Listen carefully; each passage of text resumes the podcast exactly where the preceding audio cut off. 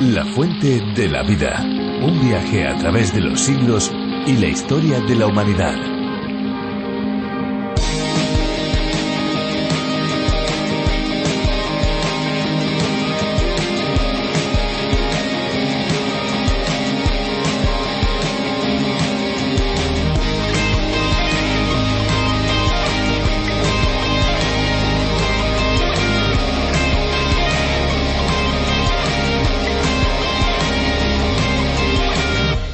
En prácticamente todos los botiquines de cada hogar hay agua oxigenada. Sin embargo, si nos hacemos una herida, es probable que el agua oxigenada no sea la mejor opción para tratarla. Con los antisépticos conviene saber para qué tipo de herida están indicados y sobre todo cuándo no utilizarlos. En cualquier tipo de daño en la piel, el tratamiento inicial es lavar. En principio es suficiente con enjuagar con agua y jabón, siempre que el agua esté limpia y usemos jabón neutro, antibacterial y sin perfumes irritantes pero podemos optar también por usar suelo fisiológico que garantiza todo lo anterior en un solo paso y además asegura la esterilidad de las aplicaciones.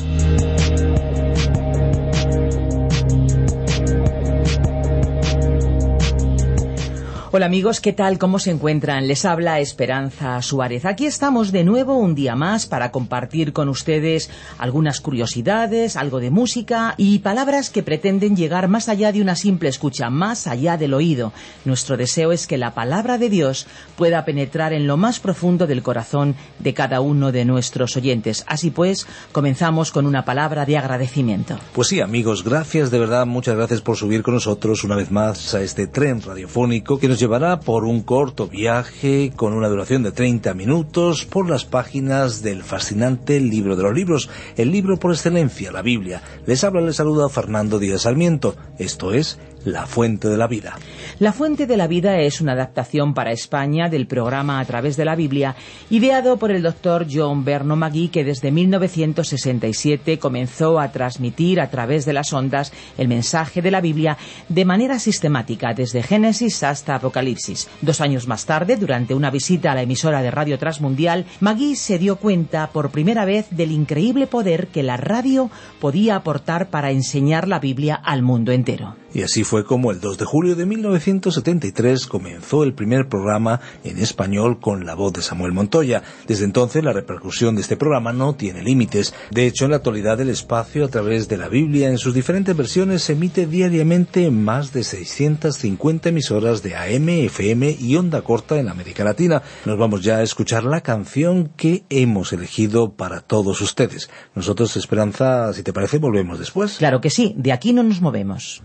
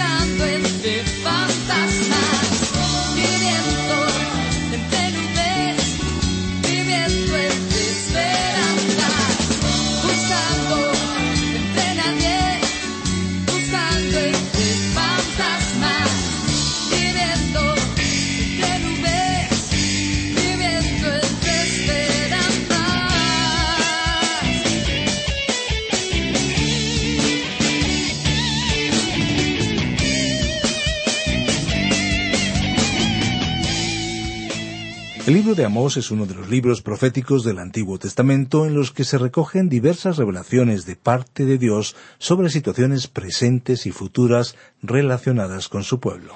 Dios había escogido su propia nación, pero su comportamiento fue bastante desobediente, actuando en contra de los mandamientos del Señor. En los capítulos 7 y 8 de Amós seguimos descubriendo las revelaciones de este Dios grande sobre las consecuencias futuras de la rebelión de su pueblo. Unas consecuencias muy duras de las que seguro aprenderemos más en este nuevo encuentro con la Biblia, en este viaje radiofónico por las Sagradas Escrituras.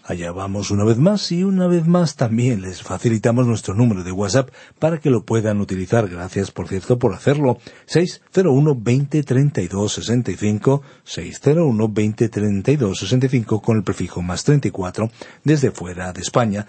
Les recordamos también nuestra web www.lafuentedelavida.com y también la aplicación RTM 360 donde pueden escuchar nuestro programa. Estamos encantados de estar a su lado. Comuníquese con nosotros al 601 2032 65. Escuchamos ya la reflexión de hoy. La fuente de la vida. Nuestro estudio bíblico de hoy se encuentra en el libro de Amós, desde el capítulo 7, versículo 16, hasta el capítulo 8, versículo 6. Continuamos hoy, estimado oyente, nuestro viaje por el libro de Amós. En nuestro programa anterior y en relación con el incidente entre el profeta Amós y el sacerdote Amasías, el sacerdote del becerro de oro instalado en la capilla del rey en Betel, dijimos que aunque Amós era un predicador rural, sin ningún entrenamiento formal o académico, no era ningún principiante. Era capaz de predicar desde cualquier púlpito. Cuando la gente lo escuchaba sabía que estaba recibiendo la palabra de Dios. Y pensando en nuestra época, diremos que es importante que la gente de nuestro tiempo sienta cuando está escuchando la predicación de la palabra de Dios y que Dios le está hablando. Ahora, con respecto al citado incidente, relatado en los versículos 14 y 15, dijimos que Amós respondió de una manera tan apropiada que resultó evidente que era un hombre moderado. No estaba pronunciando el discurso agresivo de un profeta fanático, así que respondió bueno, no soy profeta ni hijo de profeta. Cuido ovejas y cultivo higueras. Pero el Señor me llamó y me pidió que comunicara un mensaje de parte suya, así que estoy aquí porque Él me envió. Es evidente que cuando una persona se expresa tan confiadamente es porque se siente respaldada por la autoridad de Dios. En el plano de la aplicación práctica del ejemplo que nos dejó la actitud de Amós, destacamos que si una persona decide dedicarse al ministerio cristiano deberá estar muy segura de haber recibido un llamado de Dios. Si tiene alguna duda, no debería dar tal paso. Lo importante es responder con certeza y convicción cuando alguien nos pregunte ¿Le llamó Dios a usted? Si siente esa seguridad, entonces no debe permitir que nada se interponga en su camino. La profecía personal que el profeta Amós tenía para Amasías resultaría ser una medicina muy fuerte para él. Como aplicación final, dijimos que el que expone la palabra de Dios debe expresarse con el respeto debido a sus oyentes, aunque a veces, al comunicar esa palabra divina, sus palabras puedan parecer severas, duras. Es cierto que algunos preferirían escuchar solo palabras de amor, de consuelo, de ánimo, sin sentirse aludidos o heridos. En este sentido, un equilibrio controlado por el Espíritu de Dios sería lo más adecuado. Vamos a comenzar entonces la lectura correspondiente al estudio de hoy leyendo los versículos 16 y 17 de este séptimo capítulo. Ahora pues oye la palabra del Señor. Tú dices, no profetices contra Israel ni hables contra la casa de Isaac. Por tanto, así ha dicho el Señor. Tu mujer será ramera en medio de la ciudad, tus hijos y tus hijas caerán a espada, y tu tierra será repartida por suertes. Tú morirás en tierra inmunda, e Israel será llevado cautivo lejos de su tierra. El versículo comienza diciendo, Ahora pues oye palabra del Señor vemos que el profeta Amós comunicó al sacerdote Masías que tenía un mensaje de Dios para él. Esta era una profecía muy inquietante, una predicción de mucho peso, pero la cuestión es que fue una profecía cierta. Cuando el ejército asirio descendió sobre los israelitas, prostituyeron a las mujeres del pueblo.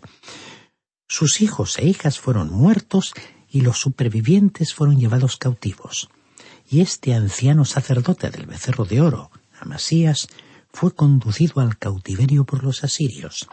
Seguramente podemos decir de Amasías que en su lecho de muerte habrá pronunciado las mismas palabras de un dirigente religioso que mencionamos en un programa anterior, y que al morir dijo que ojalá hubiera servido a Dios de la misma forma en que había servido al rey.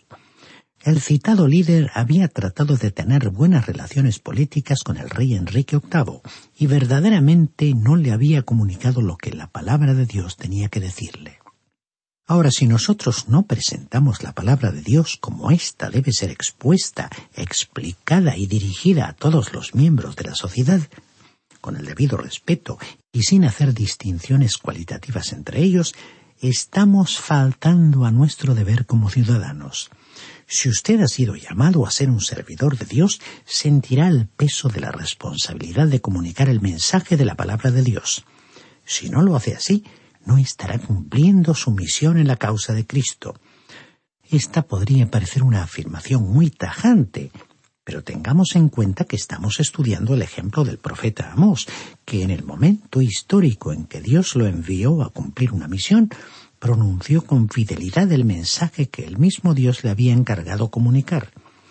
Y en este libro del profeta Amós llegamos al capítulo ocho y nos encontramos con el título siguiente Visión de la canasta de fruta de verano. Esta fue la cuarta visión que ocupó la totalidad de este octavo capítulo. Es importante que comprendamos el significado de esta visión porque nos ayudará a asimilar la interpretación de pasajes que vendrán más adelante. Especialmente nos aclararán algunas cosas que el Señor Jesús diría durante su ministerio en la tierra. Leamos ahora el versículo uno de este octavo capítulo.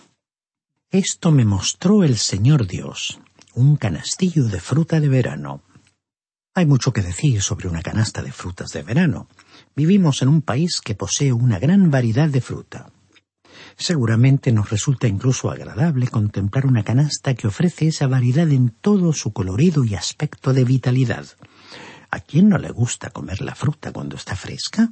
Bueno, pues en este pasaje bíblico se nos presenta una canasta de fruta que tiene un mensaje específico. En primer lugar, una canasta de fruta madura representa una cosecha. Nos dice que el árbol ya no está produciendo fruta.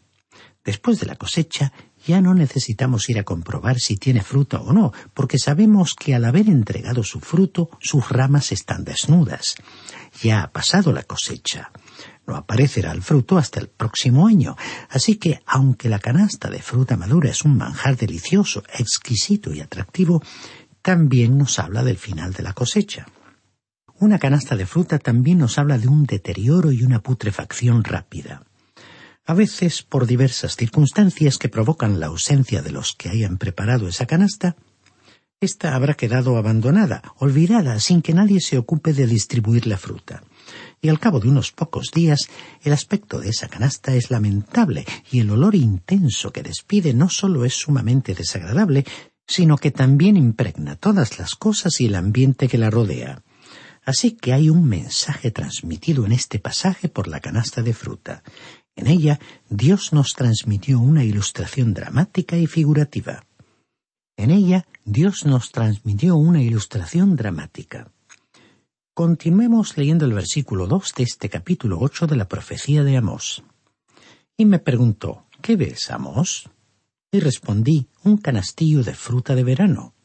Y me dijo el Señor, ha venido el fin sobre mi pueblo Israel, no lo toleraré más. En el capítulo siete hemos leído acerca de las intervenciones de Dios en el castigo de los israelitas y vimos que el profeta Amós oró rogando a Dios por la supervivencia del pueblo y supimos que Dios cambió su forma de pensar al respecto y detuvo su acción de juicio. Pero en el pasaje que hoy estudiamos, la canasta de fruta nos indica figurativamente que la cosecha con su tiempo de alegría y abundancia, ya había pasado. La situación había llegado a un límite. El juicio vendría sobre aquel pueblo y la cosecha constituía el anuncio simbólico de ese castigo. Teniendo en cuenta que la cosecha nos habla de un tiempo de juicio, de castigo, y se refiere al final de una época, creemos que algunas de las palabras que el Señor Jesucristo pronunció serán mal entendidas si uno no entiende el significado de la cosecha. En el Evangelio de Mateo capítulo 9 versículos 37 y 38, el Señor Jesús les dijo a sus discípulos, A la verdad, la mies es mucha, pero los obreros pocos. Rogad pues al Señor de la mies que envíe obreros a su cosecha. Nuestro Señor estaba hablando del final de una época, cuando el período histórico de la ley estaba llegando a su fin. Cristo iba a morir en la cruz. Él dijo que necesitaba segadores, recolectores, para que salieran y se dirigieran al pueblo de Israel. Pero después que Él murió en la cruz, contemplamos un panorama diferente. Para este periodo histórico o época de la gracia de Dios, el Señor presentó su parábola del sembrador, y el sembrador salió a sembrar la semilla. Así que el mensaje determinado para esta época en la cual vivimos es el siguiente. Id por todo el mundo y predicad el Evangelio. Esta fue una invitación para salir por el mundo para sembrar la semilla. Este es entonces un tiempo para sembrar la palabra de Dios, la responsabilidad y la tarea suya y mía, estimado oyente, consisten simplemente en sembrar la semilla. Ahora, el que se conviertan las personas es un asunto del Señor. Nosotros creemos que el Espíritu de Dios tomará la palabra de Dios y convertirá a una persona en una hija de Dios. Nosotros somos sencillamente sembradores de la semilla. No somos recolectores o segadores. Tengamos en cuenta que la cosecha nos habla del juicio, del castigo, y señala el final de una época. Nuestra responsabilidad hoy es estar ocupados en la siembra de la semilla. Quisiéramos que este mensaje llegara con claridad a todos los que nos escuchan y que motivara a los creyentes para llevar a cabo la tarea de sembrar la semilla de la palabra de Dios.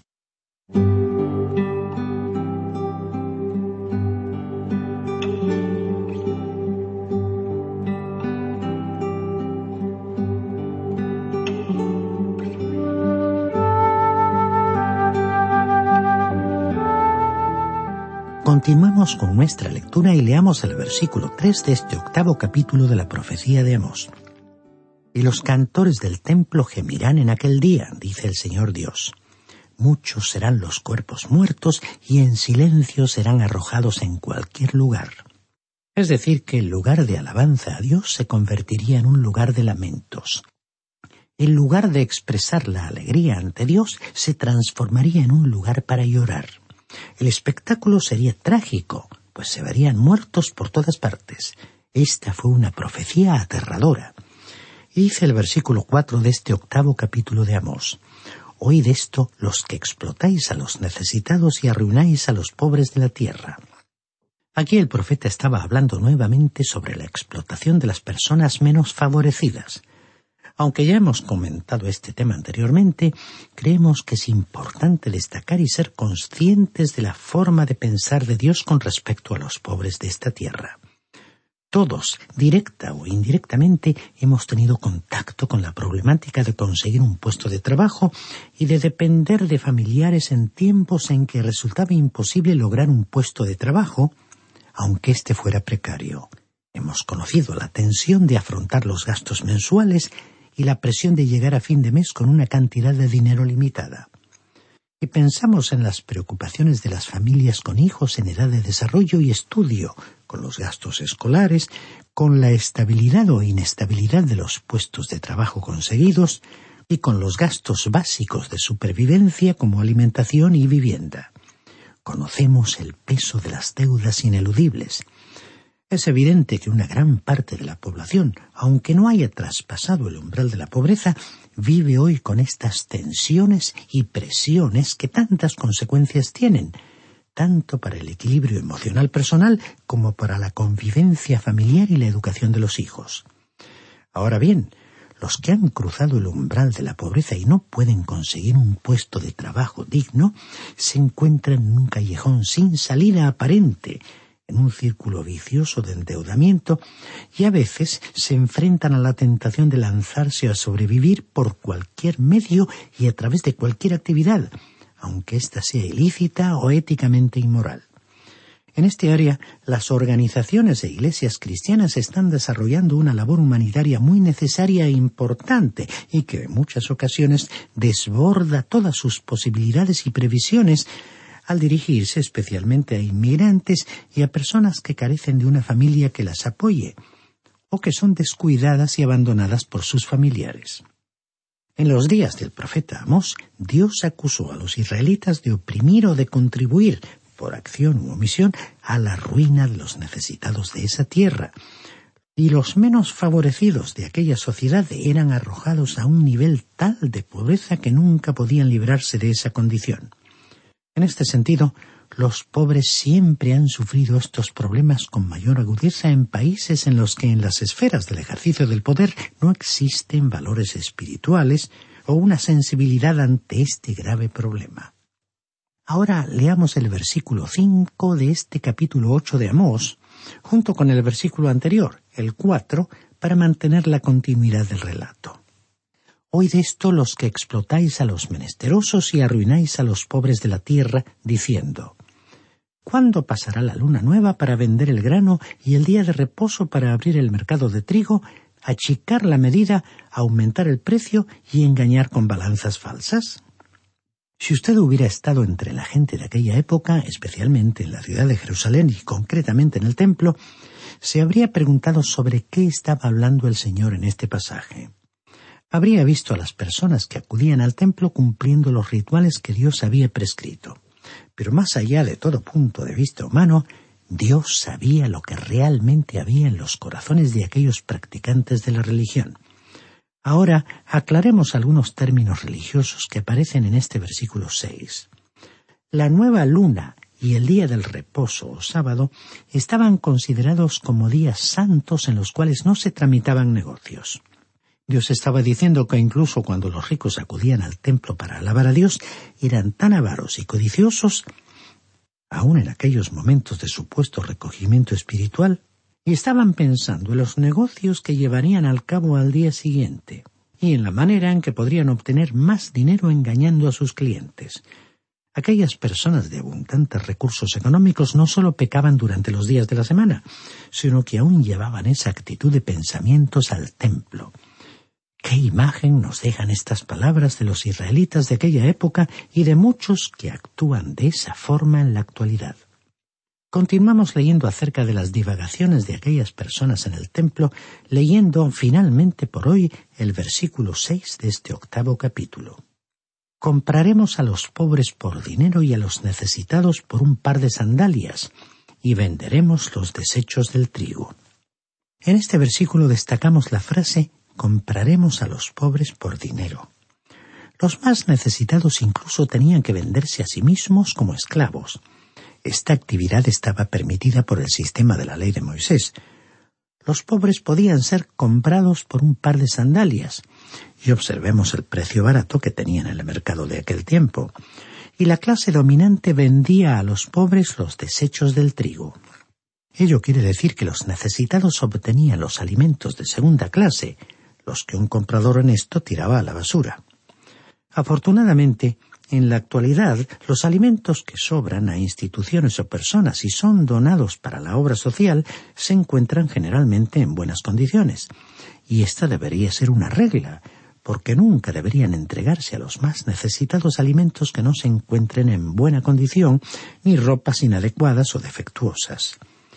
¿No es cierto que los que en aquella época actuaban en los términos descritos en este pasaje ofendían a la dignidad humana? Como un ejemplo digno de imitar, recordemos que en el segundo libro de Samuel, capítulo 24, versículo 24, el rey David respondió a alguien que le quería regalar una era para que el rey edificara un altar al Señor. No, la compraré por su precio, porque no ofreceré al Señor, mi Dios, holocaustos que no me cuesten nada. Creemos que no fue un accidente que el Señor Jesús, cuando estaba aquí en la tierra, se sentara para observar la forma en que las personas que acudían al templo entregaban sus ofrendas.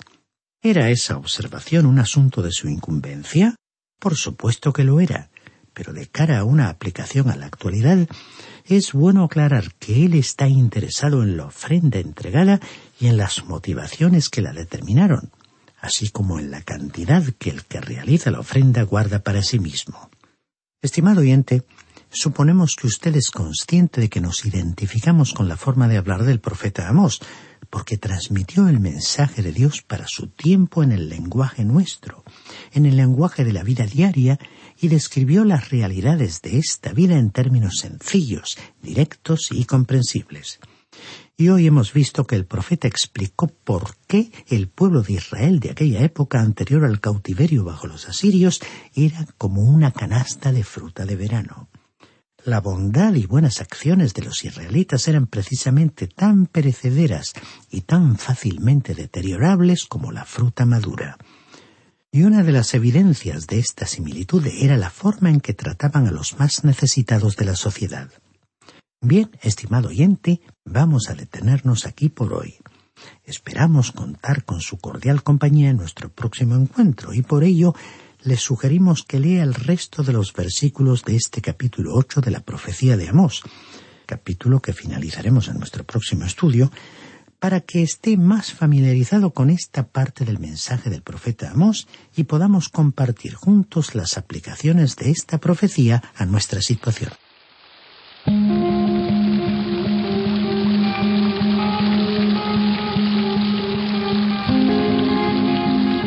Pues hasta aquí hemos llegado por hoy, por supuesto, porque la fuente de la vida es un viaje de largo recorrido. Si quizás alguno de ustedes quiere volver a escuchar este espacio o tal vez programas anteriores, lo pueden hacer en nuestra web lafuentedelavida.com o a través de la aplicación La Fuente de la Vida, que también se puede encontrar con el nombre a través de la Biblia, disponible tanto para Android como para iPhone. Si desean contactar con nosotros a través del teléfono, les facilitamos nuestros números. El fijo es el 91 422 0524 y el móvil 601 20 32 65. Recuerden que si llaman desde fuera de España deben pulsar el prefijo más 34 y si desean enviarnos un correo electrónico lo pueden hacer a la siguiente dirección info arroba radioencuentro.net. Pero aún hay más, porque si alguno de ustedes aún escribe cartas postales, pueden dirigirlas a nuestro apartado postal 24081 24081, código postal 28080 de Madrid. Ha sido, amigos, un placer pasar con todos ustedes este tiempo de radio. Ahora ya tenemos que despedirnos y lo hacemos con la frase final que caracteriza este espacio, que no es solamente una frase, sino una absoluta realidad. Hay una fuente de agua viva que nunca se agota. Beba de ella.